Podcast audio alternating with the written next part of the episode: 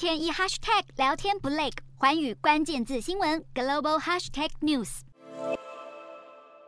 受到高度瞩目的德中领袖会面，但两人连手都没有握，气氛似乎有那么一些冷冰冰。德国总理肖兹四号旋风造访中国十一小时，这是自新冠疫情爆发以来首位出访中国的欧盟领袖。肖兹在会中也提到台海议题，肖兹还呼吁中国要保护包括维吾尔族在内的新疆少数族裔权利，因为人权是普世价值，这并非干涉内政。他也提到，他和习近平都反对在乌克兰战争中动用核武，习近平则表示，当前国际形势复杂多变，中德作为有影响力的大国，在变局乱局中更应该携手合作。肖兹此行率领十二家德国重量级企业代表团，包括德国 BNT 公司执行长。肖兹表示，中方同意让住在中国的外国人施打 BNT 疫苗，他也期待能扩大至让所有人都能接种这款疫苗。由于中国疫情有扩大趋势，外界推测中国有可能会引进 BNT 疫苗来终结清零政策。